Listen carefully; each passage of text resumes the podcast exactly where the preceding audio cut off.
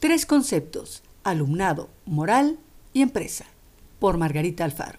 La primera vez que una escuela particular me recibió con una junta en la que el alumnado fue llamado cliente en repetidas ocasiones y de alguna manera dejaron entrever que el cliente siempre tiene la razón, me impactó el concepto educativo. Obviamente duré poco tiempo allí, porque no compartíamos conceptos. El mío va más por la vía de María Moliner, persona que aprende respecto del maestro, del centro de enseñanza o de la materia de que se trata, mucho más ahora que se puede aprender en redes. Igual disonancia cognitiva tuve cuando el actual rector de la UDG dijo en Los Periodistas que para los universitarios de la Universidad de Guadalajara, claro está, el maestro Raúl Padilla es un líder moral. Lo primero que pasó por mi cabeza fue si no puede, no reparta. Cuando lo retomó afirmando que a título personal él lo admiraba y quisiera llegar a ser, como dicho personaje, ganándose la pregunta inmediata del periodista cacique, volvió al punto de líder moral. Y yo llegué a la conclusión de que no compartimos el concepto de moral, seguramente. Esta mañana escuché por Radio Universidad a la encargada del proyecto de emprendedores de Q Norte emocionada decir que la UDG ha sido la empresa más golpeada durante los últimos tiempos en esa zona y que no pueden contratar a toda la gente del lugar, motivo por el que este proyecto será la onda. Yo no dudo que el proyecto sea whatever. Lo que pienso es que Freud nos dejó algunos tips sobre equívocos que no puedo soslayar en mi cabeza. La UDG no es una empresa. Posee empresas por razones que no entiendo bien, dado que al parecer no le genera la ganancia suficiente para tener autonomía real, pero es en sí misma una institución educativa propiedad de México,